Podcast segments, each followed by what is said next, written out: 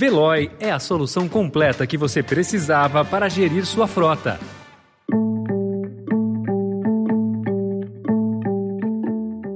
Olá, seja bem-vindo, seja bem-vinda. Começa agora mais uma edição do Notícia no seu Tempo. Esse podcast é produzido pela equipe de jornalismo do Estadão, para você ouvir em poucos minutos as principais informações do jornal. Entre os destaques de hoje, ex-ministro e dois pastores são presos sob suspeita de corrupção. Governo age para barrar a abertura de CPI do MEC no Senado. E o terremoto que matou pelo menos mil pessoas no Afeganistão. Esses são alguns dos assuntos que você confere nesta quinta-feira quinta-feira, 23 de junho de 2022.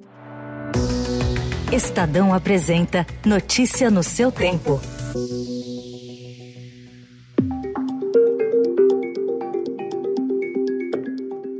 A Polícia Federal prendeu o ex-ministro da Educação Milton Ribeiro por suspeita de corrupção passiva, prevaricação, advocacia administrativa e tráfico de influência no MEC. Os pastores Gilmar Santos e Arilton Moura, que comandavam um gabinete paralelo na pasta e pediam propina em troca de liberação de verbas, também estão presos. O caso foi revelado pelo Estadão em março. O advogado do ex-ministro disse que a PF identificou um depósito de 50 mil reais na conta bancária bancária da mulher de Ribeiro, feito por familiares de Arilton. A defesa diz ser a venda de um carro. Em março, Bolsonaro afirmou que colocaria a cara no fogo por Ribeiro.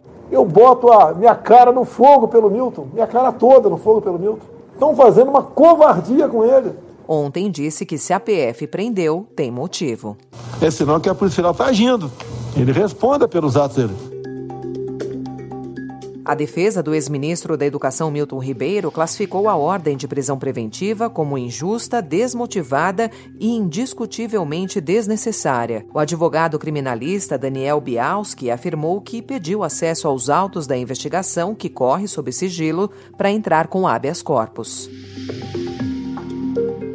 O governo do presidente Jair Bolsonaro pôs aliados em campo para tentar barrar no Senado a instalação de uma CPI do Ministério da Educação, após a prisão do ex-ministro Milton Ribeiro. A estratégia tem o objetivo de blindar o governo da investigação em pleno período eleitoral. O presidente do Senado, Rodrigo Pacheco, classificou como grave a prisão do ex-ministro, mas evitou se posicionar sobre o pedido e disse que o período eleitoral prejudica o funcionamento de uma investigação no Congresso.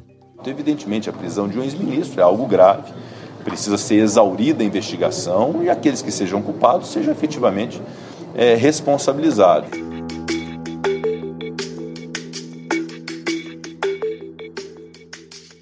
Depois das sucessivas trocas na presidência da Petrobras, o governo Bolsonaro recalibrou a sua mira sobre a gestão da estatal e agora aponta para outros cargos e processos administrativos na tentativa de controlar os preços dos combustíveis. Entre os alvos da medida provisória em elaboração para mudar a lei das estatais há um cargo-chave, o de diretor de governança. O Estadão apurou que um dos principais objetivos da MP é alterar o estatuto social da Petrobras, que é uma peça que rege a empresa, e colocar as mãos sobre a diretoria de governança e conformidade, que foi uma área criada em 2014 quando explodiram as denúncias da Operação Lava Jato. Essa diretoria tem papel central nas definições administrativas que passaram a orientar a Petrobras.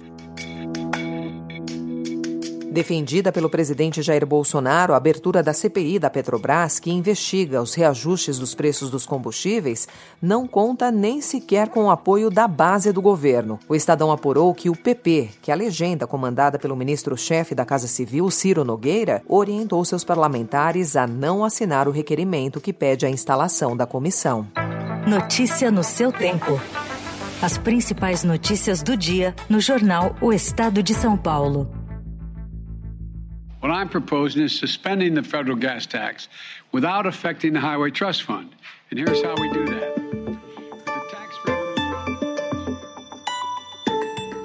Nos Estados Unidos, o presidente Joe Biden pediu ontem ao Congresso uma suspensão por três meses do imposto federal sobre a gasolina. O chefe do executivo americano destacou a alta dramática do preço do combustível pelo mundo, diante da guerra da Rússia na Ucrânia e o desafio significativo que isso gera para as famílias no país. A proposta deve enfrentar resistência. Republicanos já se posicionaram contra.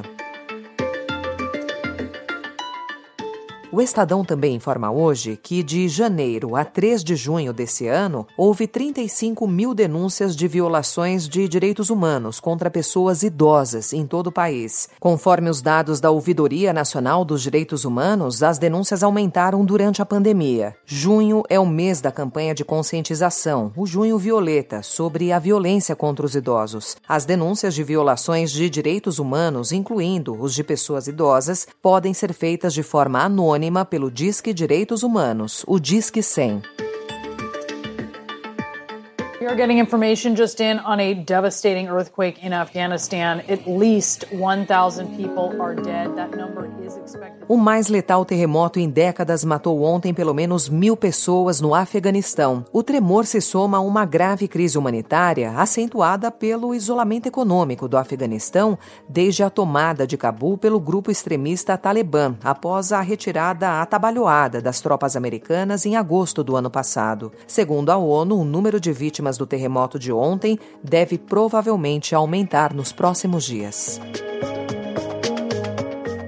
Em meio a uma nova onda de críticas à arbitragem brasileira, a CBF anunciou ontem um plano de ações para qualificar o quadro nacional. Entre as medidas estão treinamento em simuladores de VAR, uma intertemporada para a arbitragem ao final do primeiro turno do Campeonato Brasileiro e a contratação de uma plataforma para que todos os árbitros e assistentes tenham acesso às próprias estatísticas ao final de cada rodada. As medidas foram apresentadas pelo presidente da Comissão de Arbitragem da CBF, Wilson C. CNM. Também anunciou que a construção da linha de impedimento pela equipe do vídeo passará a ficar disponível ao vivo pela transmissão da TV. Antes do anúncio, durante a oficialização da nova comissão, o presidente da CBF, Edinaldo Rodrigues, discursou, fazendo uma defesa das críticas. Algumas gerências e coordenadorias foram criadas, incluindo uma específica para o VAR e outra dedicada para o futsal. Por outro lado, a Escola Nacional de Árbitros vai deixar de existir. Essa foi mais uma edição do Notícia no seu tempo, com a apresentação e roteiro de Alessandra Romano, produção e finalização de Felipe Caldo. O editor de núcleo de áudio é Emanuel Bonfim. Obrigada pela sua escuta até aqui e até amanhã. Notícia no seu tempo. As principais notícias do dia no jornal O Estado de São Paulo. Procurando a rota mais inteligente para gerir sua frota? Veloy é a solução completa que você precisa. Acesse veloy.com.br/empresa e descubra um caminho prático e eficiente para a gestão da sua empresa.